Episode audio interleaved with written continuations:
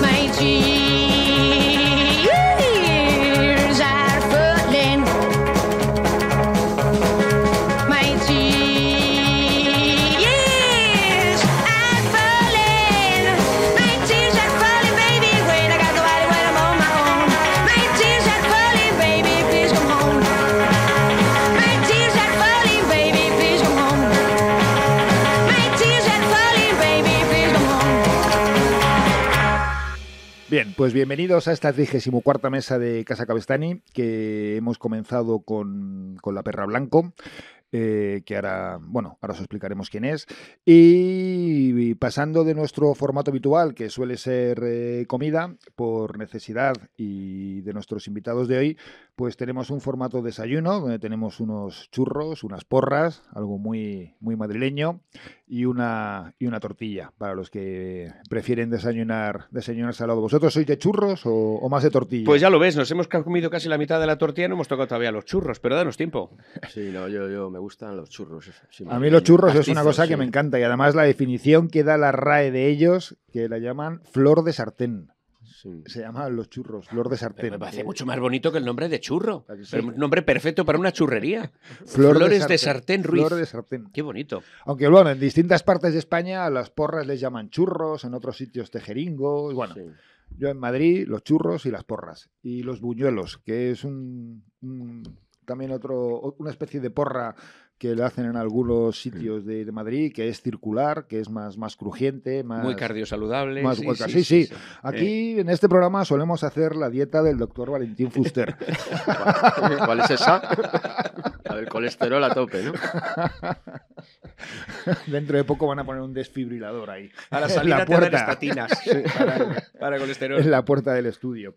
Bien, pues para los que nos estáis viendo ya lo sabéis y para los que nos oís vamos a pasar a presentar a nuestros invitados. Eh, por un lado, eh, a mi derecha, eh, tenemos a Iñaki López. Bienvenido. Un placer. Muchísimas gracias por estar aquí. Portugalete, Bilbao, 1973. Sí, señor.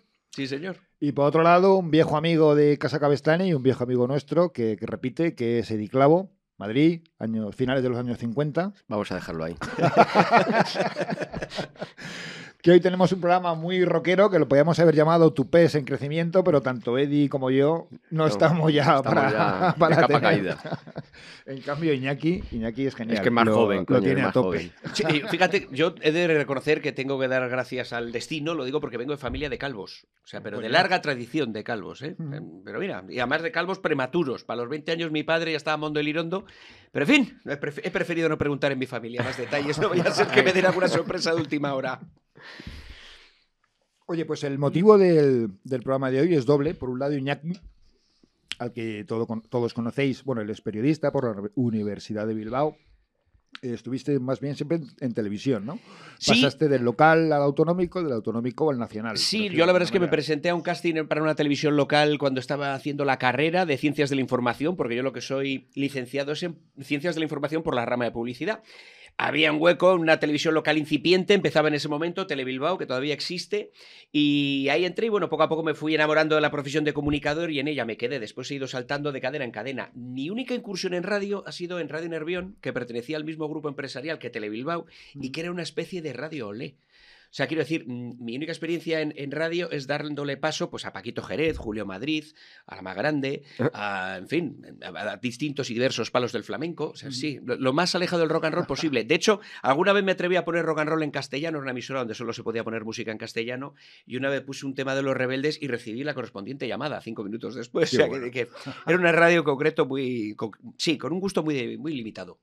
Y os comentaba antes que estábamos, hemos empezado el programa con la perra blanco, porque Iñaki, aparte de esta faceta periodística, eh, pues eres un rockero. Eres un rockero de pura cepa, un rockabilly. y Mucho antes que periodista, además. Y tienes tu sello de, de, de- de rockabilly, que es Hot 45. Sí, con Marcos Endarrubias, eh, también un músico muy conocido de la escena madrileña y al final hay gente que, oye, pues invierte el dinero en drogas, yo prefiero tirarlo de esta manera, a través de un proyecto que es muy artesanal, que es hacer discos únicamente en vinilo, EPs, además los hacemos gordos, gruesos, como frisbees de 70 gramos, los EPs, en el que, bueno, la filosofía es dar un poco salida a grupos y a bandas que a nosotros nos gustan y que creíamos que, aunque habían grabado antes, no les habían sacado lo mejor de su sonido. Y Marcos, eh, también Elia Gramun, que es un eh, músico belga que viene además de la escena del revival eh, rockabilly de los 80, que tu- estuvo en Wild Ones, que es un tío con mucho recorrido musical. Entre los tres formamos este sello y la verdad es que estamos muy contentos porque hemos podido darnos además el gustazo de recuperar pues, a Mike Sánchez, que es un pianista que ha tocado con Bill Wyman, que ha tocado con Jeff Beck, que ha sido músico de acompañamiento de Paul McCartney, incluso en alguna ocasión, con los Big Town Playboys, Big Six. Es un tío de origen español, nacido en Londres, que regresó a, su, a la casa de sus padres al tiemblo. Le insistimos, le dimos la vara hasta que nos permitió grabarle y solo nos puso una condición, que fuera con los Limbos, una joven banda eh, gallego-madrileña de soul y rhythm and blues. Hablamos con los Limbos que estuvieron encantados de grabar con Mike Sánchez. e Hicimos un EP muy divertido. Luego también hemos sacado a Diego Cruz, a- al propio Marcos Endarrubias, La Perra Blanco, que a mí me parece un caso excepcional, una chiquilla de 24 años, de un sitio tan- con tan poca historia del rock and roll como puede ser la línea de la Concepción, de un ambiente absolutamente ajeno al rock and roll y que es una auténtica virtuosa y que es una fuerza de la naturaleza. Es una internacional, ha estado tocando en Inglaterra también, ¿no? Bueno, ha girado, empieza tiene gira en ¿no? Estados Unidos en breve, acaba de sacar con otro sello otro EP muy recomendable, eh, se está moviendo mucho y es verdad que sorprende porque la tía es muy fresca, muy descarada y porque tiene 24 años y no va vestida de pin-up, o sea, la tía va con sus rastas o su moño, su minifalda, sus botas camperas y tiene un directo muy divertido, muy sincero además. Y, y muy de verdad. Y yo Sí. ya te digo, desde los 80, desde el revival, que los músicos eran tan jóvenes como el público, no veía algo igual. La verdad es que si os enteréis que toca en vuestra ciudad, deberíais ir a verla. Es muy porque es- divertida. un, es un- es un espectáculo. Oye, por otro lado, repite, como decía antes, vuelve a estar con nosotros Eddie Clavo, eh, que fuiste en su día bajista de Gabinete Batería, Galigari. batería. Batería, jope, me he confundido con Ferni, perdona. Batería de Gabinete Galigari.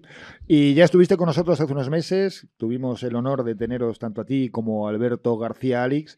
Y bueno, pues nos disteis un, un paseo por el Madrid del rastro, ¿no? Del, del Sí, un poco 75, de- finales de los 70, Sí, bueno, cuando, cuando empezó Alberto a, a hacer eh, la fotografía todavía en, en 35 milímetros, ¿no? Cuando le Sí, prestaron cuando- o consiguió su a primera cámara. empecé a conocer y bueno, pues sí, cuando empezaba un poco a hacer fotos, pero bueno, no, no, era, no era un profesional, era un aficionado a las fotos y yo era un aficionado al rock también en Mm. esa época, ¿no?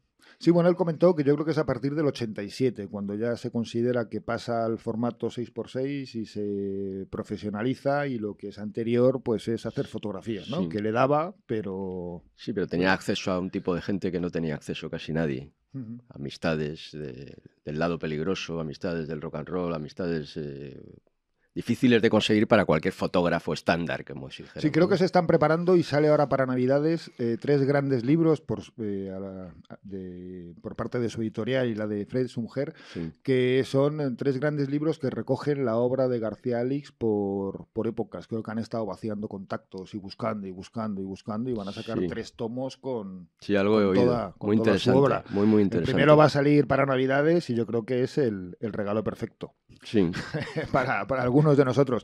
Pero bueno, Eddie eh, esta vez viene porque acaba de, de sacar un libro que podéis ver, que se llama Viva el rollo, con una portada de, de Bob Dylan donde se está enterando de, de la muerte de Franco, que hace, pues el martes pasado estuvimos en la en Argonauta de en la librería Argonauta de Madrid, Sí. que lo estuviste presentando con, con Jesús Ordovás, con la editorial, sí. y tenías la librería hasta la bandera, ¿no? Bueno, Como sí. se diría taurinamente. Digamos que es una librería pequeña especializada en libros de música muy interesante porque el personal que atiende pues sabe de lo que está vendiendo en ese momento, ¿no? Lo que hablábamos antes, ¿no? Que es muy importante que haya todavía tiendas Mm. donde el personal de allí sepa que está vendiendo es- esos aparatos o esos discos o esos libros, ¿no? Y que no sea un tío que hoy está vendiendo eso y mañana está vendiendo zapatillas, ¿no? Bueno, pero además, aparte de estar acompañado por Ordovás, eh, jo, pues estuvo Andrea Boguel, o sea, gente, gente histórica en la música, Sí. eh, García Pelayo, Sí. eh, fundador o casi padre del, del rock andaluz, ¿no? O de las Sí. primeras personas Sí, que el antes, manager de Triana. antes de desbancar casinos junto a su familia, pues También. tuvieron... Sí, bueno, yo en el libro cuento un poco la historia, un poco de ese momento en el que, bueno, coincidiendo con la muerte de Franco, como una anécdota contemporánea, pero que empieza un poco a, a- haber una permisividad para que se produzcan conciertos, festivales eh, de grupos. El, rock español empieza a, salir un poco a la superficie con bandas como, pues como la Compañía Eléctrica Dharma o como, o como la Orquesta Mirasol o como Pau Rivas, Sisa. Entonces, bueno, era, era un poco el principio de lo que luego a continuación ya se normalizó como conciertos, festivales, eh, actuaciones, Hombre, a mí lanzamientos. eso me pilló con cuatro años. Me acuerdo que estuvimos unos días sin cole y que no hubo televisión. Y con lo cual, pues dices, joder, qué, qué faena, ¿no? Me refiero al año 75 y a ti prácticamente. A mí me pilló Cuchinorri, me temo, ¿eh? Como a mí. Me temo. No, yo tenía, tenía yo estaba, yo estaba en COU, en Mm. 17 años. Entonces, bueno, yo empezaba a salir del huevo, como aquel que dice, ¿no? Entonces empezaba a ir a conciertos, me, no tenía dinero, quería leer revistas, comprar discos, en fin, era un poco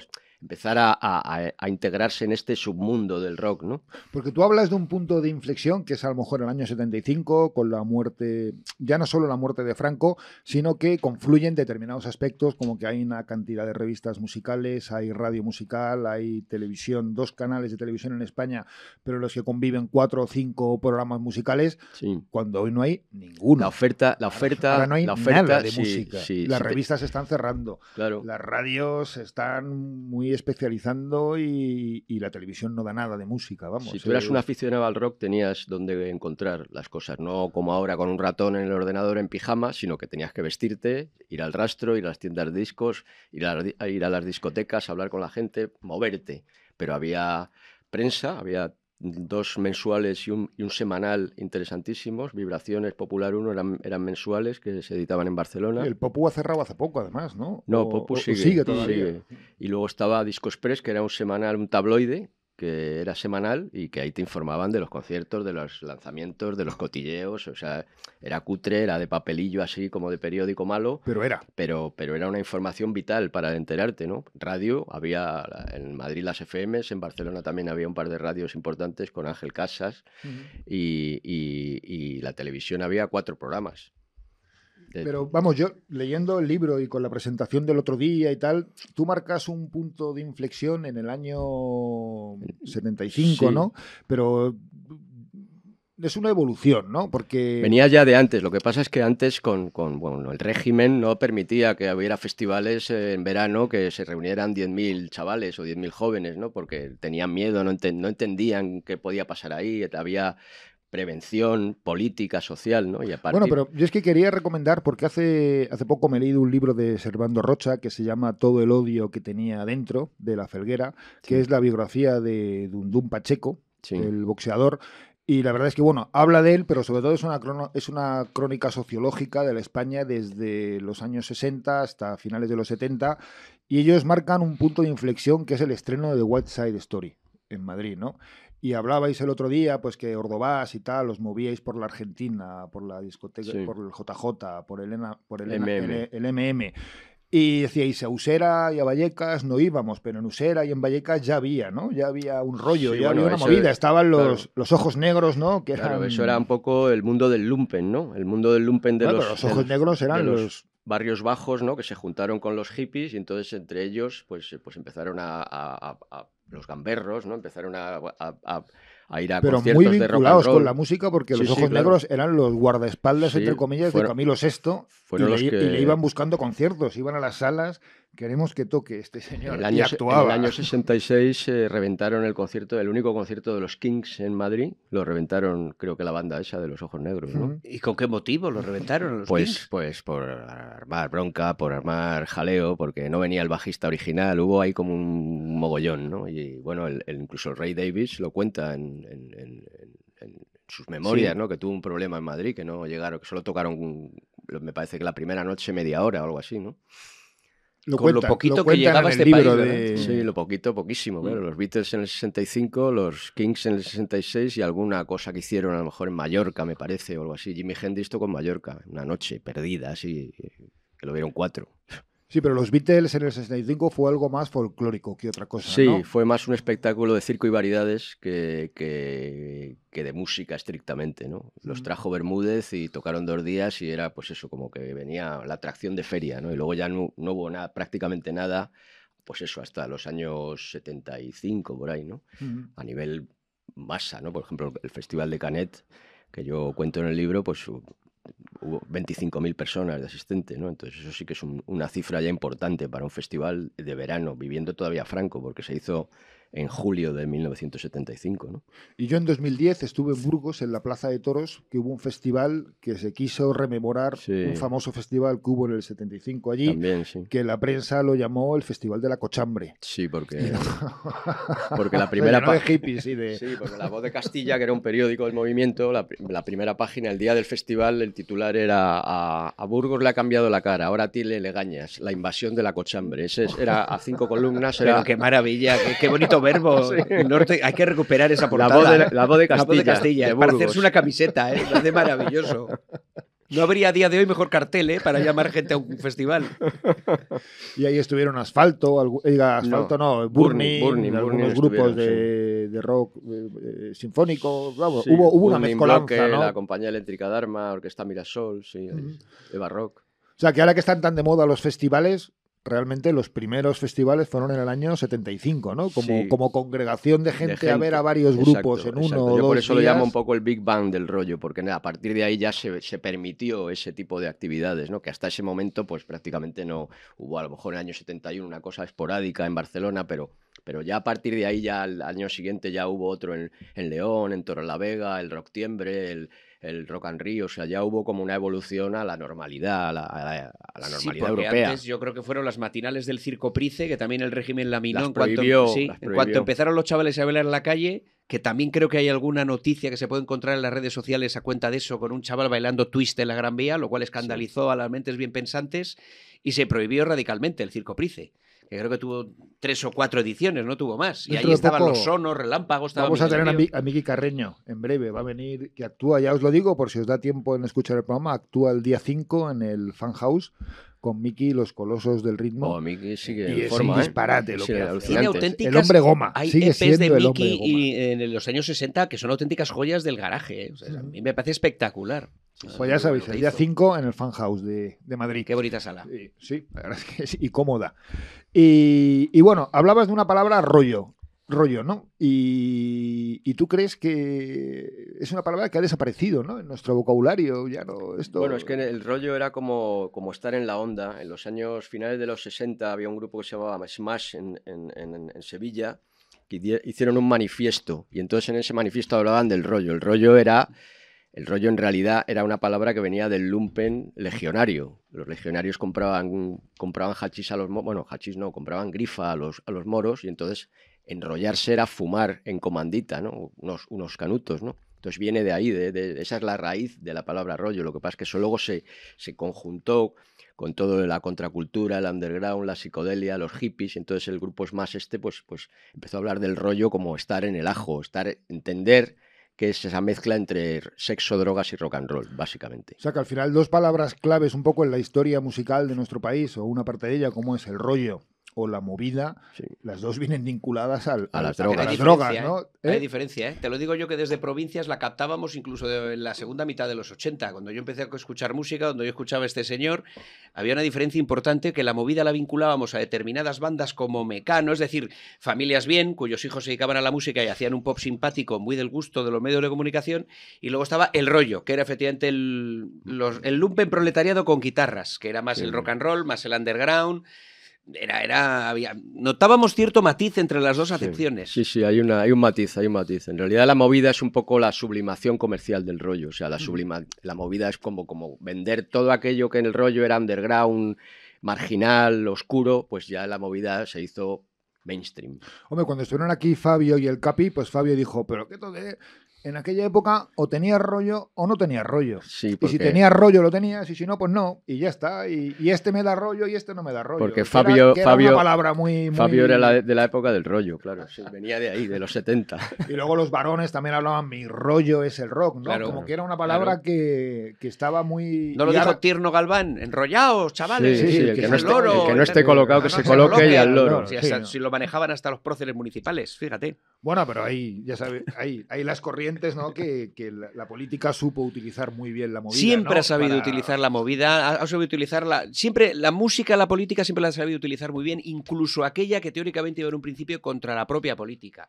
Yo recuerdo que en los 80 el rock radical vasco. El rock radical vasco al final es un invento también de la izquierda Berchale, de- porque en un principio la izquierda Berchale, todo el movimiento político de Ribatasuna está en contra de, la música punk y del rock porque es, es una muestra cultural del capitalismo dominante. Entonces había que ir más hacia la chalaparta y la triquitrisa, que hasta cuando ya vieron que eso era inevitable, que no se le podían poner barreras al campo y que a los chavales les gustaba el rollo, ¿qué hicieron? Quisieron apropiarse de ello. Y claro, como al final había mucho concejal de HB en determinados ayuntamientos que eran los que contrataban, los que controlaban la contratación de los grupos, aquí tocan los que van de nuestro rollo. Y de alguna manera, pocas bandas se, los- se escaparon a eso. Scorbuto fue una auténticos punkis, los más punkis de todos, sí. los que nunca se casaron con nadie y así tocaron más fuera de Euskadi que dentro a pesar de que eran de allí, pero no casaban con determinadas ideas de aquellas personas que les contrataban y preferían no tocar antes que venderse. Otros no pueden decir lo mismo. Bueno, eso le pasa hoy por hoy, le pasa a Loquillo, ¿no? Que no actúa en Cataluña o que no se le contrata en Cataluña. No se le contra- y él no actúa, vive en pero en salas privadas. Actúa cuando le contrata eh, eh, Un pues, promotor, eh, un promotor coge y le A mí me y- parece alucinante que todavía en la España del siglo XXI estemos así, pero es que lejos, lejos de, de- de alejarnos de esas posiciones, parece a veces que hasta nos acercamos. Hay grupos, eh, por ejemplo, Sociedad Alcohólica, que no han podido tocar en muchos ayuntamientos por sus letras. A mí esto me parece absolutamente absurdo. Y además solo provoca que la gente, los creadores actuales, caigan en la autocensura. Y me parece terrible. O sea, la música no solo está para gustar y para cantarle al amor y para, en fin, tiene que estar también para provocar. La música tiene que... El propio Loquillo ahora ha vuelto a recuperar el tema La Mataré, la tocó el sábado pasado. Es un tema que tuvo que abandonar y tuvo que sacar de su repertorio durante muchos años. Y Es yo que no pensaba- entendemos que es ficción lo que Yo está cantando. pensaba, va a hacer que el público diga la mataré, pero al final lo cantó él también, que yo pensaba que o no lo muchas iba a bandas hacer. a, las que adoro, que tocan algunos de sus éxitos de los 80 y les han cambiado la letra para hacerles más políticamente correctas. Yo creo que me parece un gravísimo error, la Sí, verdad. Yo sí, no, no lo acabo de entender. Sí, yo tampoco. Y vosotros tocabais en un grupo que era muy provocador y ahí estaba radicaba de alguna manera también vuestra gracia. Y, y la verdad que la música ahora tenga que ser una cosa absolutamente mansa y, y- y- y sin, sin aristas ni espinas me parece terrible. Y ahí hay- ha perdido mordiente la Tiene que, música. tiene que tener mala leche Claro. y provocarla. Y mala hostia incluso, más que mala leche. Tiene que provocar. Y hay gente que se tiene que escandalizar cuando escuche determinadas letras. Claro, como, Eh, como, como Elvis, ¿no? Que movía las caderas Efectivamente. y se escandalizaban en el 56. Y ¿no? cuando Elvis lo mandan a la mili y lo amilanan y lo convierten en un buen chico, pues prácticamente es cuando el rock and roll primigenio empieza a morir. Y, el- y la industria y la política, sobre todo, siempre han tendido a, pues eso, a- a- cogen algo que les gusta, que les llama la atención, pero luego siempre tratan de dominarlo, ¿no? Siempre de, tratan de de- instrumentalizarlo. Y es sí. lamentable. Es una batalla constante. Y tú, Iñaki, eh, siendo del País Vasco, eh, teniendo una edad similar a la mía, con lo cual, pues con 14, 15 años no- nos, nos empieza a entrar la música, ¿cómo acabas en el rockabilly? Y, por ejemplo, no en el rock radical vasco, que es un poco lo que se llevaba Era lo- y- era y, lo que molaba, ¿eh? Porque Cortatu, La Polla, Escorbuto, molan un Sí, porrón. fíjate que ¿no? yo, por ejemplo, Cortatu escuchaba y me gustaba mucho, hacía un ska, era muy divertido, era una banda muy simpática y tal, y había bandas que me... Bueno, había bandas que sí que me llamaban la atención, pero yo entré un poco en, el- en la, en la música, a mí lo que me llamó la atención fue cuando con 13, 14 años entró, entraron en mi clase los repetidores. O no recuerdo qué curso, si de séptimo octavo de GB o de octavo a primero de había que pasar limpio. Y claro, un año no pasaron limpios 15. Cayeron en mi clase cuando las clases eran de 40 alumnos, cayeron 15 repetidores, entre los cuales apareció un par de ellos con chupas de cuero, tachuelas, botas campera y el clasificador lleno de fotos de gente que yo desconocía con unas pintas alucinantes y me pasaron una té de caferro y me dijeron, toma chaval, escucha esto. Y en la cara A había clásicos, estaba Jerry Lewis, Bill Haley, pero en la cara B, que fue lo que me voló la cabeza, estaba todo el revival británico del rockabilly de los 80, gente que mezclaba sin ningún tipo de complejos el punk con el ska, con el pop, con el rockabilly. Ahora, curiosamente, el rockabilly ha ido a una tendencia a todo lo contrario, a querer sonar cuanto más cercano al original mejor. Pues a mí me parecía que aquel rockabilly fresco que se atrevía a mezclarlo todo, Los Meteors. los por. Meteors, por ejemplo, era mucho más divertido. Mm. O sea, eran chavales, gente, gente que tenía 20 años y que no tenía ningún problema en hacer una versión rockabilly de, pues, de Adam and the Ants o de David Bowie. Claro, con- con- cuando los Ramones cogían una canción de los Beach Boys o tal, y ahora la vamos a hacer nosotros Sí, y la vamos a sí. pasar a nuestro estilo. También y- es verdad que en los 80 había lo de las tribus urbanas era muy común. Eh, y bueno, y de alguna manera se creaban ciertas afinidades. En mi clase pues teníamos tres o cuatro punkis, siete, ocho, eh, em, había algún mod, había, y había rockers. Y bueno, y es verdad que con ese tráfico de cintas es de alguna manera con el que yo me enganché. Porque en el rollo de tu. Vamos, no iba a decir en el rollo de tu libro, no, en el rollo del que hablas en Sí, tu de los- libro, de los 70. ahí no había tribus, ¿no?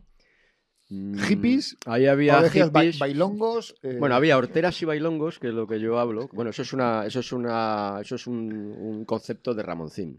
Yo lo, co- lo cogí porque lo había oído que lo había contado él.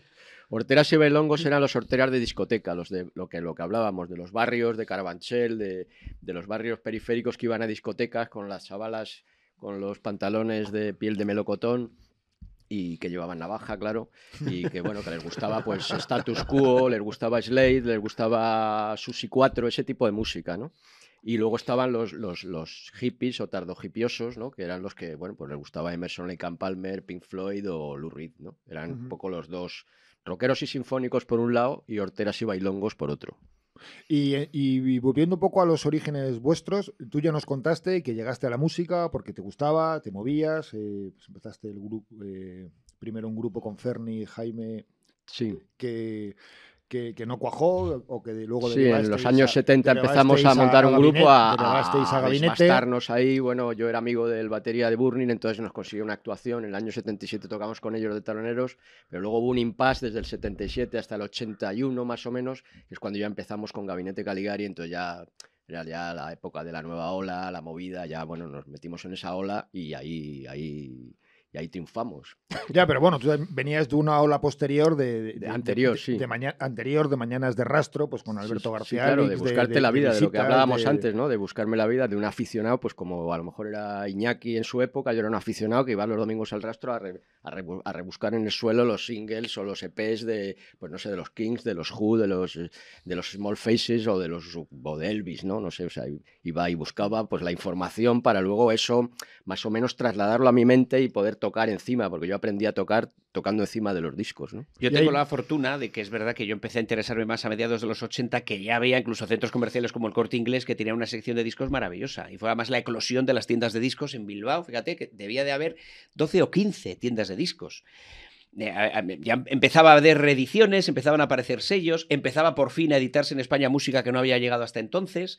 Y es verdad que yo sí que tuve la fortuna de a, a- a tres calles de. Yo vivía, no vivía en Bilbao, sino vivía en un pueblo cercano y en mi mismo pueblo ya había un par de tiendas de discos, con su cajón de música rock donde podías acercarte. Yo creo que lo tuvimos en ese, en ese sentido mucho más fácil que vosotros. Sí, también fue muy importante en nuestra época la radio, porque la radio era la manera de, claro, yo no tenía dinero para comprarme 10 LPs cada Claro, semana, claro. y entonces la radio era la manera de, con los distintos programas especializados, de enterarte de cómo sonaban estos, cómo sonaban aquellos, cuál es lo que te gusta más, cuál es tal. Entonces era muy importante la radio. Y nosotros teníamos aplauso, Musical Express. Antes hablabas de Ángel Casas, por cierto, que, que- qué labor hizo ese hombre, porque gracias a él yo escuché, por, por cierto, vi la primera vez en televisión a Stray Cats o vi a Willy DeVille. Sí. Pues la, la verdad es que era impresionante lo que hizo este hombre por la música en la televisión. Pero había programas, me acuerdo, vespertino, los sábados de música, donde lo mismo te traían a CDC que María Dolores Pradera. sí. Pero caramba, incluso los 40 principales, los ACC podían llegar a ser número uno. Actualmente, No. no, no, bueno, es una radio monotemática de música urban, creo que le llaman. Pero, pero es verdad que en los 80 no había miedo a poner otros géneros en la, en la propia televisión pública. ¿Y tú cómo llegas a la música? ¿Tuviste un grupo o no? No, mira, esa ha sido No. siempre una de mis grandes frustraciones. Nunca he pues aquí tenido un oído. batería. Lo he intentado siempre. Yo he estoy retirado ya. Yo he probado hasta con la armónica. He pagado clases de armónica. No ha habido, no ha habido manera. Siempre ha sido muy gran frustración. Pero, pero siempre ha sido el motor de mi vida, ¿no? O sea, yo. am, Para mí, una de las cosas que más me divierten y lo he hecho a lo largo de mi vida es meterme en una tienda de discos y escarbar. O sea, yo es algo que cuando viajo fuera siempre voy con la lista de tiendas de discos, incluso por delante de la lista de bares que me pueden interesar los restaurantes. Mi mujer ya sabe que me tiene que dedicar por lo menos una mañana a seguirme por las distintas tiendas de discos que siempre se ubican en los barrios más lejanos del centro. Pero, pero es verdad que para mí siempre ha sido uno de los motores de mi vida, la, la música, yo en ese sentido lo tuve fácil porque incluso en los 40 principales podías escuchar música. O sea, era tan sencillo como darle al botón de la televisión o la radio y, y además había más bares musicales que, que ahora, ¿no? Para mí era mucho más fácil como adolescente, aun, fíjate, con el problema de la prohibición de edad, entrar a bares que pusiera música de lo que es ahora, que es infinitamente más complicado. Encontrar un bar que te ponga buena música. Hay unos cuantos, ¿no? En, en Malasaña. o A Malasaña, tal. fíjate que yo conozco Malasaña, vivo en- cerca de Malasaña desde hace 12 años. Cuando llegué hace 10, 12 años había muchos más bares que ahora. Yo he visto cómo han ido cerrando varios. Y después de la pandemia, por ejemplo, Club de los Ramones, que está enfrente de la Vía Láctea, parece que no va a volver a abrir. Ahí he trabajado yo muchos años. El, el, el Chateau Tiki, que es otro bar de rock and roll pequeñito con coctelería hawaiana que hay en Malasaña, va a cerrar. El Rock Palace va a cerrar. O sea, nunca son buenos tiempos para el rock and roll, pero bueno. Ya te dije, hay uno en la calle Calatrava, el Astro Zombie, Ah, ese sí, sí, lo- solamente está- por el nombre que... que está, que, está, que está muy guay, que lo lleva nuestro, nuestro amigo Renzo. ¿Y qué criterios sacáis? Porque dentro de tu sello, de yo entiendo que eso, pues eh, yo tuve un grupo, no, no tuve ningún éxito, pero cuando dejé de tocar, pues noté que, que me faltaba también un- una parte, ¿no? Y había un grupo que me gustaba mucho y le daba la lata, bueno, le daba lata, hablaba con, con Nacho Canut de, de en su día Dinarama, ahora de Fangoria, y él tenía una parte muy ramoniana con los vegetales que ya la había olvidado, y yo le decía, que estos me gustan mucho, me gust-". y me decía, pues sácales un disco. Y dije, pues vale. Y eso fue... Tuve, Es que es- tuve, es- tuve eh. una aventura editorial o con un sello durante siete, ocho discos, pero un poco el objetivo es voy a sacar a los grupos que me gustan, ¿no? Es que efectivamente es lo único que nos mueve. Nosotros, fíjate, estamos ahora en la sede de Subterfuge, que de alguna manera fue un sello que empezó de una forma independiente, sacando a los grupos que les gustaban y luego fue creciendo. Y mira hasta dónde ha llegado. Nunca ha sido nuestro interés. Quiero decir, al final a nosotros lo que nos mueve es el amor por la música y este género. Tenemos claro cuál es nuestra posición, que es el underground. Todo lo hacemos a nivel artesanal y no tenemos ninguna mente puesta. Fíjate que eh, con el sello lo único con lo que nosotros nos quedamos, porque los derechos de venta digitales se los regalamos a la banda, derechos de la canción son de la banda, lo único que es nuestro es los derechos de grabación. Lo único que a nosotros nos importa es dejar un testimonio sonoro de que esta banda es de puta madre y que merece la pena ser grabada y que aquí se hicieron cosas interesantes en esta época. Es, digamos, lo único que nos mueve. ¿eh? O sea, yo a mí una cosa que me encanta es encontrar en tiendas de discos de segunda mano, que abundan bastante en esta ciudad, pequeñas joyas discográficas de principios de los 60 hechas en este país. Pues oye, a mí también me apetece que dentro de 30 años alguien descubra un disco de los Hot 45 y diga, hostia, mira qué cosa Coño, más simpática, qué mola". cosas se hace aquí. Que alguna trasciende y va más allá, bienvenido sea, pero desde luego no es nuestro motor. ¿Vosotros teníais esa libertad o estabais más condicionados como gabinete a... Entras en la presión del hit, ¿no? Nosotros al principio los discos los hacíamos, los fabricábamos, o sea, lo- íbamos a, un estudio de grabación, le pagábamos al, al- al estudio de grabación y llevábamos el máster a, a- a- a un sitio que había en, en Pamplona y te hacían 500, 500 singles. Bueno, claro, Empezamos fue así. compartido con Compartido con Parálisis Permanente, Parálisis hicimos Permanente. una tirada de mil, de mil singles, de mil EPs, y eso lo llevábamos a cuatro tiendas de Madrid y así empezó como a crecer la, la- la- La pelota. Dios mío, es exactamente igual. 40 años después seguimos igual. Nosotros hacemos los discos en una fábrica en Bilbao y después voy yo personalmente como agente de ventas y los distribuyo en las tiendas un poco del rollo Sí, sí. de la geografía española y lo vendemos por Facebook. En 40 años esto no ha cambiado mucho. No ha ¿eh? cambiado, afortunadamente, afortunadamente. Y luego ya sí, luego ya empezamos a tocar en Rocola, la prensa, los medios hicieron un eco de nuestra, de nuestra, de nuestro estilo y fichamos por- primero por una compañía pequeña y luego ya pasamos a una multinacional a, a EMI Odeon, la de los Beatles y tal, y bueno, pues ya, pues es- ya somos mainstream. o sea. ¿Y eso tenía rollo o no? O- o- Nosotros siempre fuimos eh, muy, muy radicales en eso, nunca nos dejamos influenciar por las compañías de disco. Nosotros hacíamos nuestra música y si no les gustaba, adiós. Siempre les gustó, tuvimos esa suerte. Pero no, nunca vino ni nadie de la compañía al estudio a decir esto sí, esto no, esto me gusta, esto no. Nadie, nunca, jamás. Nosotros y el manager éramos como un equipo, un tándem que ofrecíamos a la, a la compañía de discos, este es nuestro último disco y este es el primer single. Y así fue, fue siempre con Gabinete Caligari. De todas formas, corrígeme si me equivoco, pero tengo la sensación de que antes los sellos tenían, no es como ahora, que tienen dos o tres artistas en los que vuelcan todo. Antes tenían un abanico un poco más amplio y tenían también, pues digamos, algo más eh, alternativo. En, en los sellos eh, multinacionales tengo yo esa sensación de que tenían Sí. grupos diferentes, alternativos, más para otro tipo de público, de gente aparte de lo meramente mainstream. Sí, bueno, allí lo que había la- era la figura del AR, que era el- un poco el que, el, que- el que conectaba con los grupos, era el intermediario entre los grupos y el manager y las altas esferas de, de la, de Mm. la compañía. Y sí, bueno, claro, había varios tipos de artistas, no era lo mismo Rafael que, que a las que los pegamoides, lógicamente, Claro, ¿no? claro. Pero Hombre, vamos, aquí lo hemos hablado alguna vez. Zafiro tenía a Serrat, a Magdalores Pradera, a Barón Rojo, a Obús, a no Sí. sé qué, a no sabes, que tenían un... Claro, claro. Tenían un, am- un amplio abanico, un catálogo. claro, un Claro. catálogo, un catálogo. Ahora sí. se preguntan las discográficas multinacionales por qué les va mal. Quizás sea porque únicamente concentran sus esfuerzos en un determinado estilo de música, que además, por cierto, lo escucha un determinado tipo de público que no compra discos en formato físico. Pero bueno, Pero porque ahora se sacan canciones más que discos. se ¿no? sacan canciones, ni siquiera sacan canciones, porque en los 60 se sacaban canciones, pero en formato de single. Sin embargo, ahora te las descargas. Yo creo que eso le resta un poco de valor al propio producto. Y te voy a decir una cosa, esto sonará boomer, viejuno, me da igual. Supongo que esta gente que escucha ahora reggaetón y tiene 16 años, cuando tenga 46 y escuche igual el mismo reggaetón, te- le darán un mayor valor porque ha formado parte de su vida, pero yo creo que el formato físico y la liturgia de sacar un disco, me da igual que sea un CD que un vinilo, ponerlo, escucharlo, es una liturgia que creo que se pierde un poco cuando te lo bajas en tu móvil y lo escuchas con la calidad de sonido que te puede dar unos, unos simples jacks que te pongas en el oído. Yo creo que ahí es donde la música está perdiendo parte de la magia. Sí, la calidad es pestosa. Yo lo Claro. he- lo, he probado alguna vez. Tú y- disfrutas, ¿no? Además, escuchando música, directa- el otro día cuando hablamos sonaba una música a todo trapo y me dijiste, Sí. es que estoy aquí probando un equipo de sonido a Sí, toda es que caña", tengo ¿no? un amplificador nuevo, le estaba dando caña. Bueno, sí, yo oigo la música física, o sea, mi disco me gusta tocarlo, Claro, lo que dice Iñaki, me gusta tocarlo, abrirlo. CD, me da igual, CD también me gusta mucho. Además, en la última época de los CDs, las remasterizaciones son de una calidad tan buena como los, como los vinilos, ¿no? Y tienen mucho más nivel, mucho más, mucha más dinámica incluso que los vinilos, ¿no? Pero que a mí me gusta la música oírla en unos, en unos altavoces, en un equipo de sonido bueno, no en una mierda de esas que te metes en, el, en, el, en- Claro. en el- en la oreja, sí. Descargado de- mientras vas en el metro y en tu móvil. Pues, En fin, quiero decirte. Oye, pero somos muchos que los que pensamos, y es que yo entre ellos, que donde mejor se escucha música es en el coche, ¿no os lo parece? Sí, porque, pero yo fíjate que no, sé- creo que sea donde mejor pero- se escucha, sino donde más tiempo tenemos para escuchar música, porque nos pasamos mucho tiempo en el No, coche. pero para mí una prueba de fuego de si un disco Mm, suena o no mm. suena es bajar al coche y ponerlo Nos- bien nosotros fuerte an- y- an- y ver Porque no tienes miedo de molestar a los vecinos, te da igual, vas solo y atruenas. Antiguamente la prueba del algodón de los discos, cuando mezclabas un disco, cuando terminabas un disco y entonces te daban la, me- la- la pre- primera premezcla, era oírlo en el, en el coche. Mm. Oírlo en un cassette en el coche con el equipo, bueno, con los equipos malos Que que, había en los años día, 80, claro. ¿no? Entonces, si eso sonaba bien en el coche, o como sonaba bien en un aparato de radio de estos monaural, entonces ya a partir de ahí decías, vale, esta mezcla puede estar bien, ¿no? Era un truco de la época, ¿no? Ya. Oye, y volviendo a tu libro, ¿cómo te surge el escribir? Porque este es tu cuarto libro, el anterior fue Camino Soria, que Sí, fue pues, bueno, monográfico. Un, proceso de todo el nacimiento de, de- de vuestro disco.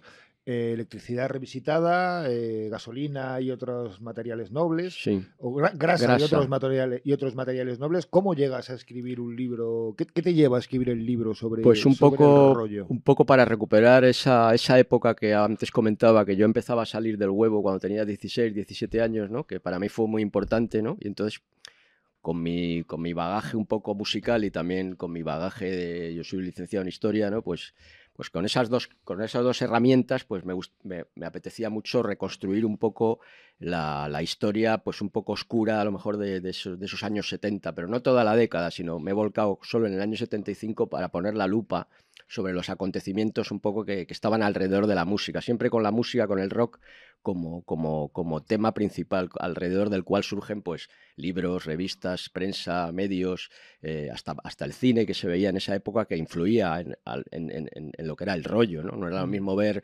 eh, Maciste contra los fantasmas que ver La Naranja Mecánica, por ejemplo. Y la gente que os movíais, ¿no? Porque creo recordar de cuando hablabais un poco la relación que empezasteis Alberto y tú, que, que- que dura 50 años después, Sí. fue como, hostia, qué zapatos más chulos, ven a mi casa que le voy a hacer unas fotos, ¿no? O Sí. Un poco fue... Sí, bueno, por eso, por, por, un, un- gimmick, un truco, ¿no? Yo llevaba unos botines de ante rojo que me había comprado en Londres y entonces él, que es muy fetichista de los zapatos, los vio y dijo, quiero hacerte una foto a los zapatos. Entonces me hizo una foto a los zapatos, ¿no? O sea, a mi cara le daba igual, a él enteraban mis zapatos, ¿no? Luego me compré unos boogies blancos y también me hice una foto solo de los boogies blancos, ¿no? O sea, Mm. era un poco, es muy un fetichismo fotográfico. Pero a sí. mí me da mucha envidia ¿eh? que tengas una foto hecha por García Alix. ¿eh? Ah, sí, bueno, tengo bastante, sí. sí. Parece un Eh, espectáculo, ¿eh? Somos amigos de hace tiempo. Me sí. has dicho boogies, que ahora se llaman creepers, pero es verdad, cuando en los 80 se llamaban boogies, aquellos zapatos característicos con la suela ancha, de Teddy Boy, sí. Sí, y la, y sí, la- sí, y la hebilla. Yo que tenía siempre te de traía Londres un también. primo o un hermano que iba a Londres, tal, Sí. te los acaba trayendo, los tenías que pedir de encargo. Unos Sí, sí, boogies sí. y unas Martins y una chupa de cuero. Hombre, era lo que sí. se traía. Hombre, de, de, Carnaby, además, que era donde se cocía todo. Sí, sí, sí. Y, oye, ¿y tú, dentro, tú que trabajas activamente en los medios, ¿por qué crees que no se le da cancha a la música? Fíjate, esa es una pregunta que todavía me sigo haciendo. Eh, vamos a ver, hay una explicación y es que los medios de comunicación son empresas que van exclusiva y únicamente por el beneficio empresarial. Lógicamente, cuando se trata de cultura, no es algo que genere mucho interés en este país. Yo creo que el problema no está en todos los medios, sino que creo que los gobiernos sucesivamente han ido quitando el incentivo a la cultura durante las últimas décadas. Creo que la cultura eh, ha pagado impuestos muy altos, ha tenido un IVA del 21%, algo que no ha ocurrido en países de nuestro entorno. Comprar un libro, ir a un concierto, comprarte un disco, siempre han sido cuestiones caras. Caras, que una economía muy modesta no se puede permitir. En los 80 un disco bueno podía costar 2.000 pelas, ahora puede costar 22, 23 euros. Hay muchas economías que puedan soportar comprarse un disco, es una cosa... Yo lo hacía con mi, con mi modesta paga, me podía comprar un disco al mes. Creo que si los discos hubieran sido más baratos, la gente invierte más en cultura, pero a los gobiernos de este u otro color no les interesa demasiado que la gente invier- invierta en cultura, porque una sociedad culta y preparada es una sociedad más, Más crítica. más crítica, más difícil de llevar, más difícil de convencer. Yo creo que a lo que, lo que le ha interesado siempre a los distintos gobiernos es que nos centremos en el fútbol, en los realities, en las cosas que nos mantengan entretenidos mientras ellos van manejando un poquito el asunto. Así que creo que lógicamente todo esto Pero corresponde a un plan críticos, críticos, críticos fueron el rock radical vasco, ¿no? El rock radical vasco fue crítico hasta que después fue amansado, efectivamente, porque bueno, porque fue politizado y al final se yo no utilizaba creo- por yo no creo determinada. que, que la polla o Cortatu se hayan amansado con el tiempo. Siguen Pues- cantando lo mismo, ¿no? Y, y es más, canciones de los 70 siguen teniendo actualidad muchas veces, ¿no? Mm, f- No sé qué Bueno, se han amansado porque han llenado el Withink, si lo no, quieres bueno, ver a de ver, yo esa no creo- manera, nunca, ¿no? nunca he considerado que un grupo cuando tenga éxito pase inmediatamente a formar parte del sistema. Siempre me ha parecido una absurdez eso. Eh, yo siempre he deseado que las bandas que a mí me gustan, que empezaron siendo muy alternativas, hayan tenido éxito.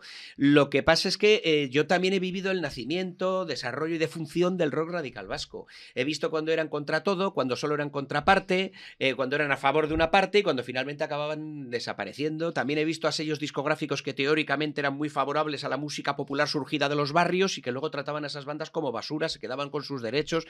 Eh, tú me estabas hablando de la Polla Records. La Polla Records no podía ni tocar, Evaristo no podía tocar sus canciones en los directos de los pueblos en los que iba con Gatillazo, su banda alternativa, porque no poseía los derechos de sus canciones, porque si las cantaba en directo tenía que pagar un impuesto revolucionario a un sello discográfico presuntamente de izquierdas y progresista que era el propietario. Hasta que se enteró de eso un conocido amigo mío que lleva bandas y le puso un burofax a los herederos de aquella, de aquella casa discográfica y les dijo, o devuelven usted este contrato, esta cláusula es abusiva, no se puede cumplir, o devuelven ustedes inmediatamente a Evaristo los derechos de estas canciones o le pongo un pleito. Se lo devolvieron inmediatamente. ¿Qué ha hecho Evaristo? Retomar la Polla Records y volver a grabar, pero bien, aquellos temas que grabó en los 80. Entonces, no es oro todo lo que, lo que reluce, quiero decir, no todas aquellas bandas, por muy contestatarias que parecieran, realmente lo eran. Y las que realmente lo eran eran muy autodestructivas. Es el caso de Escorbuto. Escorbuto es un grupo de la margen izquierda que era un sitio muy jodido y muy chungo, donde había en la margen izquierda, que son 300.000 habitantes de la margen izquierda del Nervión, una reconversión industrial que subió el paro al 25%, sin ERTE, sin PER y sin hostias, y sin economía sumergida. Hablamos de la entrada de la droga masiva, de la heroína y tal. Bueno, Eh, Escorbuto, de hecho, yo creo de que la violencia. los tres sí, cayeron en hablamos de la violencia ¿no? de ETA, hablamos de la violencia de la extrema derecha. O sea, la yo, yo tenía familia en la margen izquierda. Cuando iba a casa de mi abuela en Portugalete, mi abuela me decía: a este barrio no, a este barrio sí, aquí fuera de aquí, de esta zona hasta ahora. Era una zona conflictiva. Ellos supieron expresar qué significaba aquello, pero fueron tan hasta el extremo que acabaron destruyendo, autodestruyéndose a sí mismos. ¿no? Y por eso creo que son una leyenda, entre otras cosas, porque una vez fueron aquí detenidos por no sé qué movida y no tenían un duro, eran de familias muy humildes. Llamaron al abogado de gestoras, que se solían cargar, el abogado de gestoras por De amnistía, tres. De la izquierda Berchale, de las bandas de este tipo. Como no iban con ese rollo en concreto, los de gestoras no les hicieron caso. Entonces Corbuto cortó peras para siempre con la izquierda Berchale. eh, Que también a conocer toda la historia. No todas aquellas bandas eran tan rebeldes. Había mucho postureo y luego había mucha gente que al final, por sacar un disco o por tocar las fiestas de los pueblos, pues se vendió una ideología muy concreta. Pues Esto fíjate, hay que aquí no se percibía eso, ¿no? Es porque yo venía a Madrid, oye, que toco la Polla Record, vamos a ver a la Polla Record. O que yo me Cortatu, sí. vamos a ver a Cortatu. Sí, Y disfrutabas y como es de normal, porque había muchas de aquellas bandas... Pero no, no te planteabas, o sea, vale, eran vascos. Mira, hubo, tal, hubo- cual. sí que mucha gente, mira, por ejemplo, Cortatu, Fermín Muguruza, yo creo que es un tío que ha sido siempre muy leal a sus ideas, siempre ha sido combativo, siempre ha sido, eh, yo creo que es un tío muy sincero y muy de verdad.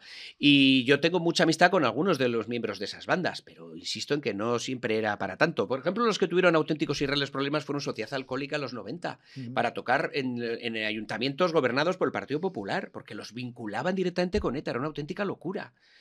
Ahora, afortunadamente, creo que no tienen ese problema, pero vamos, había alcaldes que sacaban pecho por censurar un concierto de sociedad alcohólica. Así, Bueno, ¿qué, qué es lo siguiente? ¿Quemar lamentablemente- libros? Lamentablemente también hay alcaldes que ahora sacan pecho por, por censurar Pues es determinados terrible, grupos terrible. o actuaciones, ¿no? Es terrible. Ahora a mí me, me entra hasta la gracia cuando yo escucho que, por ejemplo, se pretende censurar determinadas canciones de reggaetón, nada más alejado de mí que el reggaetón. Pero es que todo me suena tan antiguo.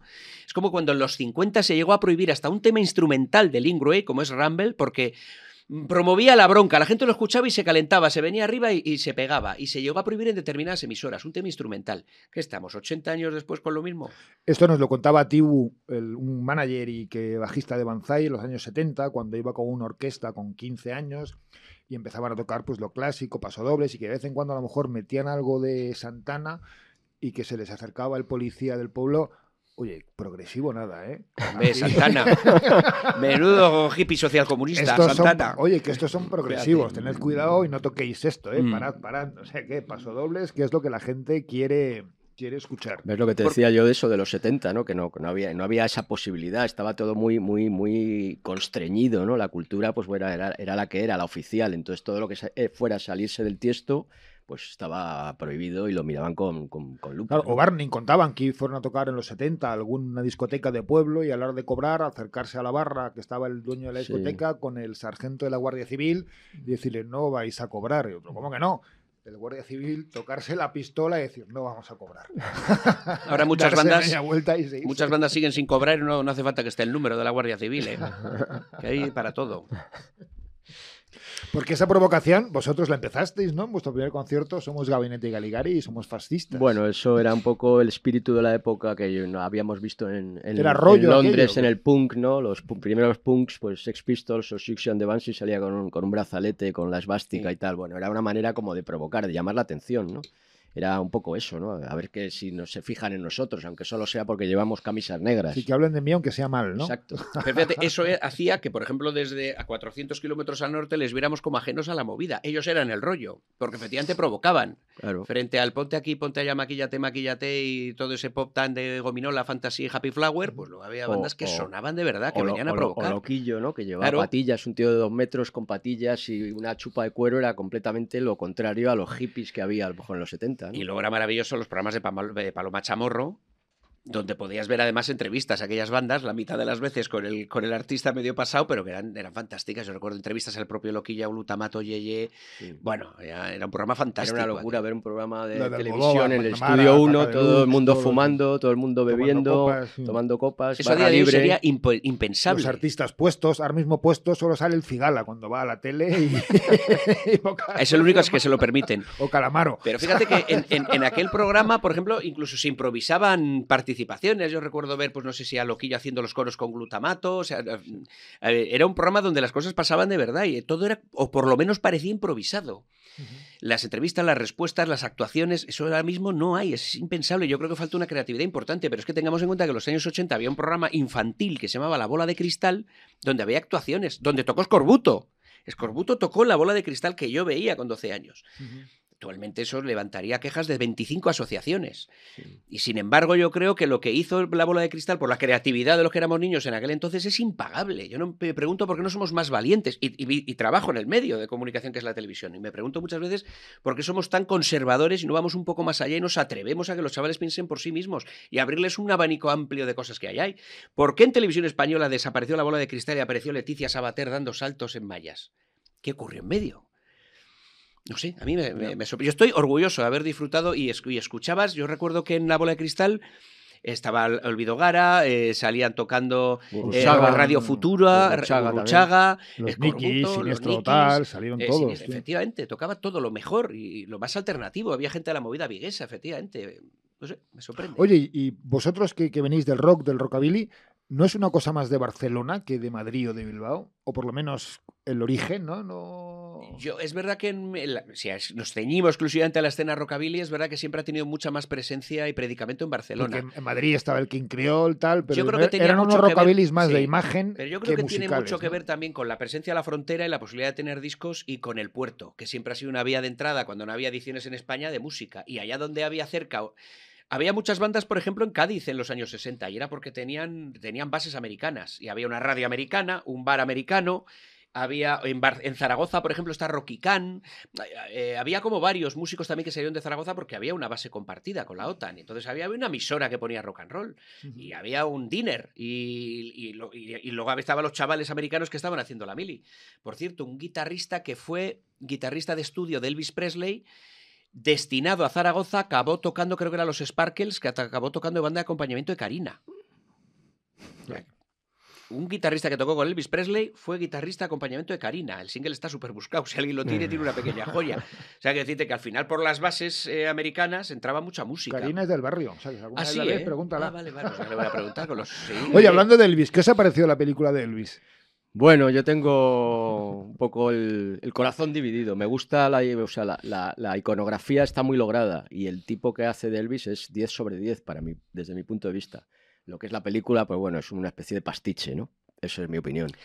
Es verdad que es un videoclip y es demasiado larga. Estoy de acuerdo con él en que la ambientación es absolutamente perfecta, está llena de pequeños guiños para el fan de Elvis. Creo, sin embargo, que Tom Hanks ha firmado mejor contrato que el protagonista y por eso aparece más. La película empieza y acaba con Tom Hanks y hay más Tom Hanks que Elvis Presley. Luego esto supongo que tendrá mucho que ver con lo que haya firmado el representante Bueno, de Tom Hanks. Pero si nos referimos a ficción, yo recomiendo mucho la serie de los Sex Pistols que están emitiendo Disney. Oh, Dios mío, en Disney. ¿Quién lo iba a pensar? Pero la serie, sí, pero la la has visto, muy chula, ¿eh? merece la pena, ¿eh? La serie de Han los recreado la tienda Sex de Londres, han recreado todo Ha perfectamente. recreado lo cutre que era en aquel momento. eh, Bueno, incluso yo, uno de los motivos por los que creo que merece la pena ser vista es porque a Johnny Rotten no le ha gustado. Eso yo creo que es un aliciente, aunque no le ha gustado porque de las muchas biografías de la banda no han escogido la suya para contar la historia. ¿no? Luego hay mucha invención, como el rollo, el rollo entre Chrissy Hine y el guitarrista de los Sex Pistols, que el guitarrista de los Sex Pistols en su libro, en la biografía, ciñe a un rollo de una noche y aquí es una relación. Pero merece la pena, está muy divertida. Está muy. Y, y no, y la peli de Elvis también me gustó, ¿no? Es. Sí, eh, yo coincido con, con Iñaki, que me resultó un poco larga, y porque ya es una historia que ya sabes cómo, cómo termina, ¿no? Pero, pero lo que yo único que, que me pareció muy alucinante es como, como, como el tío capta, incluso pensé que era algo eh, tecnológico, el hecho de que el tío fuera tan clavado, los gestos, los movimientos, los desplantes, la mano, el codo, o sea, eso es alucinante que el- cómo lo capta el tío, ¿no? Luego Tom Hanks me parece como un personaje de TVO. O sea, parece como de la película aquella Dick Tracy, ¿no? O sea, no, no, no, no me gusta nada. Me gusta Elvis, el, el que hace de Elvis. sí. Está sobreactuado Tom Hanks. Total. Y es- yo creo que el gran error es querer hacer una película que abarca toda la vida del cantante. Quizá hubiera sido más interesante centrarse en un periodo concreto. Porque al final de ser una película de tres horas que hasta para los fans de, de Elvis pues se hace un, Se hace- se hace un se poquito hace larga. Se hace un poquito larga. Pero bueno, insisto, la ambientación, solamente por la ambientación merece la pena. Ha habido mucho debate con respecto a la banda sonora, porque hay momentos en los que se coge un tema de. Ruth Brown y se hace una especie de trap con él. Bueno, a mí no me molesta, el clásico va a estar siempre ahí. Quiero decir, esto es un final, es una nueva versión de ese tema. Esto a los más puristas ha molestado, pero luego de alguna manera te lo contrarrestan con una aparición estelar de un joven Little Richard, una Sí. especie de actuación de minuto y medio muy divertida. Bueno, es- está bien, para echar la tarde. Pero España- toda la tarde, eso sí, ¿eh? Sí, echar. sí, sí. En España no hay mucho cine musical, ¿no? Está la película que han sacado ahora de Los Hombres G. Bueno, Enrique López Lavigne, que es un productor, sí está haciendo algunas cosas de musicales. ¿Por qué creéis que no, Bueno, no hay el- ninguna el- figura aquí? El cine es un espectáculo que sublima la comercialidad, entonces si no, si es un espectáculo muy caro de, de fabricar, entonces claro, si no tiene una posible rentabilidad, pues es muy difícil que... Pero fíjate, te digo una cosa, ahora hay muchas plataformas muy necesitadas de contenido y los documentales están multiplicando, los documentales de bandas españolas también. Y hay de todo, ¿eh? Como hay que... Estoy viendo uno de, de Steve Bators que está, que está Sí. muy chulo, vamos. Sí, no hay documentales que merecen mucho la pena. Yo estaba viendo uno en tres partes de Elvis Presley, precisamente creo que está en Netflix y está muy bien, es muy interesante. Y además se aparece, por ejemplo, gente que nunca ha hablado de Elvis Presley, al menos yo no lo conozco, como por ejemplo Bruce Springsteen o Tom Waits, creo que está también. Bueno, hay mucha gente hablando de, de la influencia que han tenido, de sus canciones, de su interpretación y tal, que es muy interesante. Pero de bandas españolas están haciendo ahora mucha producción para las, para las plataformas. ¿Y tienen rollo o no tienen rollo las cosas que se están haciendo ahora? Hay que verlo, ¿eh? Porque Bueno, es que yo... yo he visto alguno del de Héroes del Silencio, Sí. vi, vi el de Barning, bueno, por curiosidad un poco, por cercanía, incluso en el de Barning me entrevistaron a mí, ¿no? El de Ramoncín está bastante bien. Sí, ese no lo he visto, ¿no? Entonces, bueno, por curiosidad y por, por, por de formación profesional los he visto, pero vamos, bueno, como curiosidad nada más. Un poco El de como- Ramoncín está muy bien. Sí. A mí me impresionó que en la publicidad o en el cartel bueno, sale loquillo. Sale Loquillo, sí.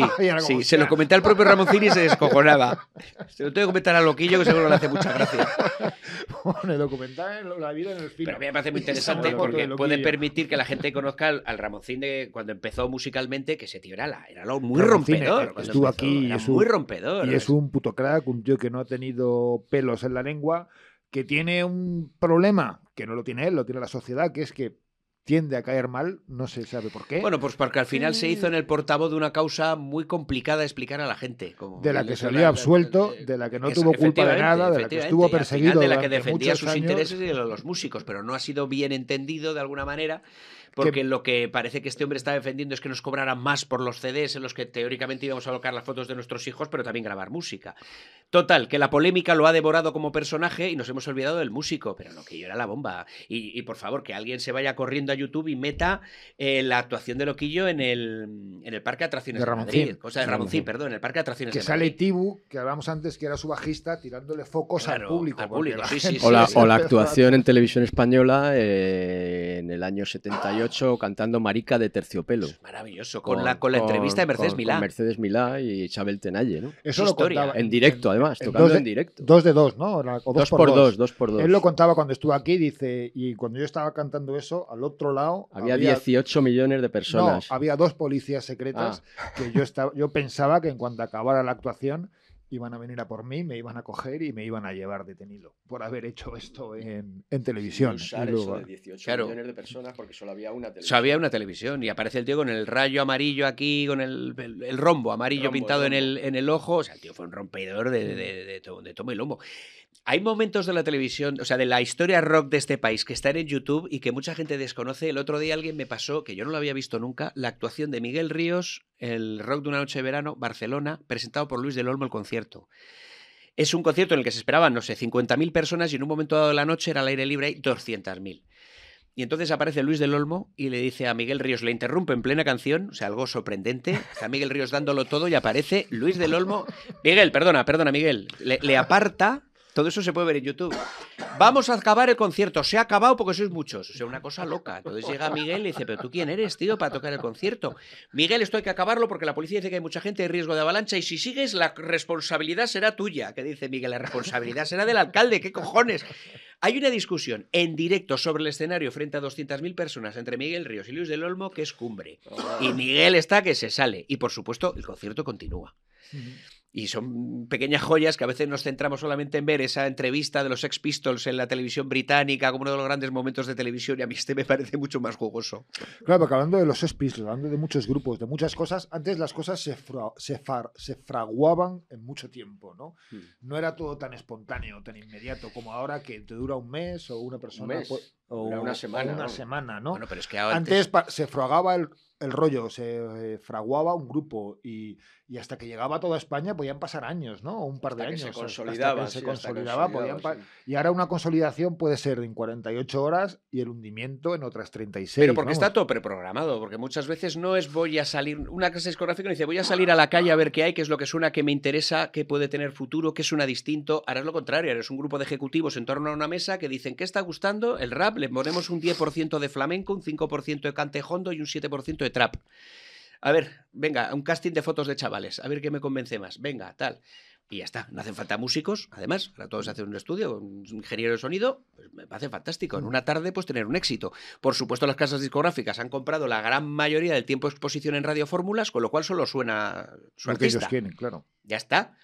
Tienes el monopolio prácticamente de las ondas, pues para lanzar tus artistas, pues no hay mucho más. Porque ahora quien quiera escuchar un grupo de rock and roll, ¿qué opciones tiene? Ir a un bar o comprártelo. O ir a Spotify. Y, y- Bueno, sí, o Radio 3, ahí pues, en algún programa, tal. pues, No, no hay mucha opción. No, no, y antes encima tenías que ir a bares, pues eso, si querías escuchar a Bowie, si querías escuchar a tal, pues te ibas a tal bar porque tenían el disco y sabes que Sí, todas las en tardes lo ponían, lo- años lo, prin- tenían, lo ponían dos veces. A principios de los 80 en Madrid íbamos a King Creole porque era un sitio donde ponían rock and roll clásico y ponían con muy buen criterio y era un sitio que, bueno, que te- o en la radio había un programa de Rafaela Bitbol que se llamaba Champú, Peine y Brillantina en el año 77 que te ponía clásicos del rock and roll, clásicos, clásicos, o sea, inencontrables como los que, los que puedes, ima- puedes imaginarte. Qué maravilla el King Criol. Yo fui desde Bilbao al King Criol en peregrinación, como el peregrino que va a Santiago al King Criol. Además creo que pues no, que cerró por el año 92. Yo creo que fui dos o tres veces y Ahora es ya el freeway. estábamos en los 90, ahora es el freeway y ya no tenía iba a decir aquella magia que tenía King Criol que también era aquel peligro porque era un sitio donde podían pasar muchas cosas, pero para mí bajar al sótano del King Criol Sí, la cueva, sí. bueno, y encontrarme además allí que todavía vivía con Quique Turmix de los Pleaser Fuckers, Sí. bilbaíno Ese también. de Bilbao, sí. Sí, señor. Yo creo que ayer o anteayer hizo el aniversario de, de su Sí. fallecimiento. Yo creo que Madrid, y ya- yo le debo mucho a Quique Turmix, porque yo me acuerdo que un día estábamos ensayando en Marqués de Riscal, que había unos locales, y de repente abrió la puerta, metió la cabeza, los escuchó y al acabar la canción dijo. ¿Queréis tocar en el revólver teloneando a un grupo americano? No os voy a pagar, pero ¿queréis Ujú. tocar? Y fue como, sí. Y Lo no de no- desconocía de nada. Lo de no os voy a pagar es la señal de que era él. No, pero también que apostaba por grupos que Sí, los oía, le molaban, tú vas a tocar. Sí, en, en Bilbao yo me acuerdo que en un par de ocasiones yo me lo encontraba en bares musicales, bares de rock and roll, en el Gahueco, el tal, ahí con su chupa característica y tal, y te veía las pintas y decía, chaval, a ti te, te- te va a gustar esto, y te daba una cinta de bandas ignotas. Hostia, pues eh, yo era, muy yo era mucho más joven que él, igual tenía 14 años. Ah, pues muchas gracias y tal. Me dice, gracias nada, 200 pelas. Pero de aquella cinta yo sacaba chispas después, ¿eh? descubrí un montón de grupos. Me acuerdo a los Mamis, por ejemplo, no sé, un montón de bandas. Muchos grupos garajeros, muchos grupos del norte de Europa, se empeñaba él en traerlos y Sí. nos descubría, nos descubría muchos grupos. ¿Y tú, con Hot 45, hacia dónde vais? Pues de momento vamos a seguir en esta línea. Es posible que nos dediquemos a sacar EPs hasta que en algún momento dado pues nos apetezca hacer algo más de, de caja para lanzarnos a un lanzamiento un poco más interesante, con más producción, haciendo un recopilatorio en 12 pulgadas. Pero de momento nos gusta mucho el estilo que llevamos. Ahora vamos a grabar a un grupo de Bilbao de rhythm and blues con un punto muy psicobilly y canta una italiana que viene de una banda punk que está afincada ahora en Bilbao y tiene una voz rompedora, es una especie medio camino entre Imelda May y Joan Jett, o sea, una cosa por ahí.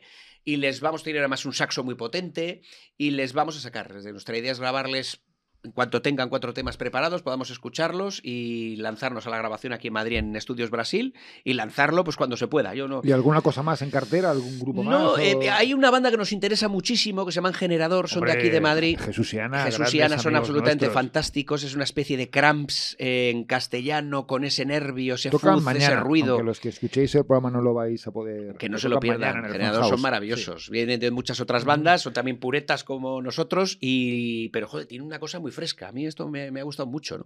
Que es un formato que ahora está funcionando mucho, el de chico, chica, pareja, eh, batería y guitarra, punto. Estoy acordándome de los Curets, estoy acordándome de, eh, de los Retumbes de Baracaldo, que vienen de los Sinclair, una banda moz. Ahora la pareja es la que se ha quedado y tocan guitarra y batería. Y me parece una cosa fantástica. Todo autoducido, autoproducido, autogestionado y suenan muy bien. ¿Y tú, Eddie, hacia dónde te diriges? Bueno, yo estoy de la música estoy semi retirado. O sea, ya no toco en directo. Entonces, bueno, los libros para mí es una, es una actividad que me permite estar en casa tranquilamente y pensar que puedo escribir y buscar mis fuentes y tal. Estoy preparando una especie de libro de memorias de mi vida motociclista. Estoy ahí tranquilamente. ¿Sigues moviéndote en moto? Muy poco, muy poco. Pero bueno. es Alberto un- sí es- sigue en es- moto, vamos, sí, Alberto es, Alberto que le no, ves, Alberto eh. es que no tiene carnet de coche, entonces va siempre en moto a todos los lados, ¿no? Entonces, bueno, estoy recopilando un poco fotos, eh, facturas, viajes, eh, relacionado todo con el mundo de la moto. Eso me va a interesar, ¿eh? Yo Sí. también soy motero y eso me va a interesar. Pues sí, sí, bueno, es, es- es un poco lo que estoy ahora Que ya lo discutimos en su día porque yo lo había leído y ya un poco para terminar porque Iñaki tiene, tiene prisa. Que tienes, bueno, entras Tengo que en la- entras en la breve.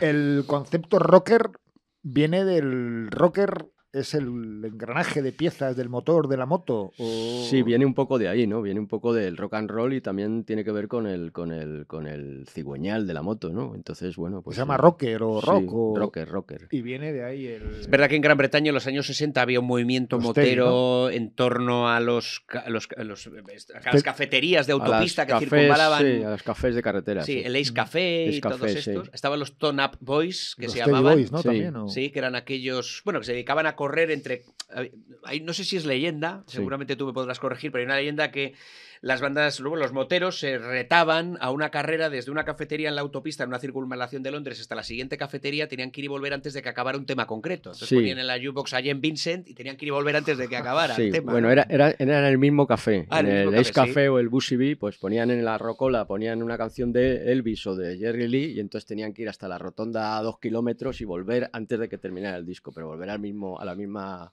al mismo café. Recomiendo pasarse por el Ace Café. Estuve hace como 3, 4 años y sigue teniendo ese rollo, programa música en directo, sigue teniendo... eh, va, va constantemente gente de todo tipo de... Además de, de motos de, de motos británicas, de Harleys, de motos más modernas. Es como una especie de centro neurálgico y de encuentro de los aficionados a las motos en Londres. Sí, Y ha mantenido el espíritu bastante mítico, bien. Mítico, sí. Estuvo cerrado muchos años Sí. y luego lo reabrieron. Sí. Lo reabrieron, sí, pero es un sitio mítico, sí, del, del movimiento rocker inglés que tiene que ver mucho con, la- con la velocidad, con las motos de carreras. No es como las Harleys que son tipo custom o tipo otro tipo de motos más de, de- de- de viaje, ¿no? El, mo- el movimiento inglés es más relacionado con las carreras. Los ídolos eran Phil Reed, que se ha muerto hace poco, Agostini, Hailwood. ¿no? Bueno, de hecho, tipo. en las Harleys vas sentado, mientras que las Norton, en las Triumph, en las BSA vas tumbado. hacia Vas abra- adelante, ¿no? abrazado a ellas. Vas eh, abrazado porque, porque se trata de Tú eras más de Norton, ¿no? O- Yo, tengo, yo tenía, tengo una Tritón, que es una moto como de carreras, de fabricación artesanal, que me la fabricó un inglés. Esas eran mezcla Triumph y Norton, ¿no? Por eso se llamaban eran Tritón. Chasis Preciosas. Norton y motor Triumph. Espectaculares, ¿eh? son Sí. motos muy bonitas. Pues nada, un día se la enseñas, ¿no? Y- Porque seguro que, que Iñaki disfrutará tanto de tu colección de motos como de coches, ¿no? Sí, bueno, coches no tengo, tengo un, nada, un coche, de un, un descapotable que compré también en, Hmm. en Inglaterra de los años 60, que me gustaba. Hmm. Pero vamos, sí, las motos ha sido siempre mi pasión, es, ha sido mi pasión. Bueno, también era un punto de unión entre Alberto y tú. Tenéis muchas fotos en moto, ¿no? Claro, o, claro. o relacionadas Claro, con, claro, con nosotros las hablábamos motos. de ¿no? rock and roll, de zapatos, Y de, chicas y de motos. De motos. Eran nuestros temas de conversación. Qué importancia ha tenido siempre el calzado en el rock and roll. Es que esto es muy importante. Muy ¿eh? importante. Sí, además, cada tribu tenía su calzado concreto, desde la Martins de los más skins hasta el botín. Sí, eh, el botín de antes de los sí, mods, ¿no? sí, sí. sí, hasta, hasta el, Los hasta, hasta los las creepers, Converse, hasta los eh, efectivamente. Sí, exacto. Oye, pues muchísimas gracias por habernos acompañado. ¿Habéis estado a gusto? Hemos estado muy a Sí, sí, gusto. sí, Se nos han enfriado las porras, pero muy bien. Bueno, sí, sí. ahora con otro café podemos darle un, un remate. Iñaki, Eddie, muchísimas gracias por, por venir. Ha sido Me ha un hecho mucha auténtico ilusión placer. conocerle. ¿eh? A mí también, sí. Me ha hecho mucha ilusión porque yo en el Gahueco era una de las bandas Gahueco. que pinchaban El también. hueco he ido ya a tomar Sí, alguna cerveza. Y en ahí te, os pinchaban mucho y es verdad que el, que el sector rockabilly sin ser ellos una banda de género, pero es verdad que se les tenía mucho cariño, se les apreciaba mucho y se iba a los conciertos de, de Gabinete. Bueno, pero es que dentro de Gabinete tú eras el más rockabilly, ¿no? Sí, bueno, era el que más conexión tenía con ese mundillo, pero vamos, sí, los, los otros dos miembros del grupo también les gustaba mucho Elvis y, bueno, Jerry Lee, Eddie Cochran. Teníamos un doble de, de Eddie Cochran que era vener- nuestro disco venerable, el doble aquel de United Artists. Mítico. Pues muchísimas gracias por Hasta habernos acompañado. Gracias a todos los que nos veis y escucháis. Y como hemos eh, han- los ha citado Iñaki varias veces a lo largo del programa, nos podíamos despedir con Escorbuto, ¿no? Con Hombre, qué adiós, reina mía. Yo soy más de ratas de Vizcaya. pero adiós, Reina Mía, me muy bonito. La mejor balada de Escorbuto. Pues nos despedimos hasta el próximo programa con Adiós, reina mía de Escorbuto.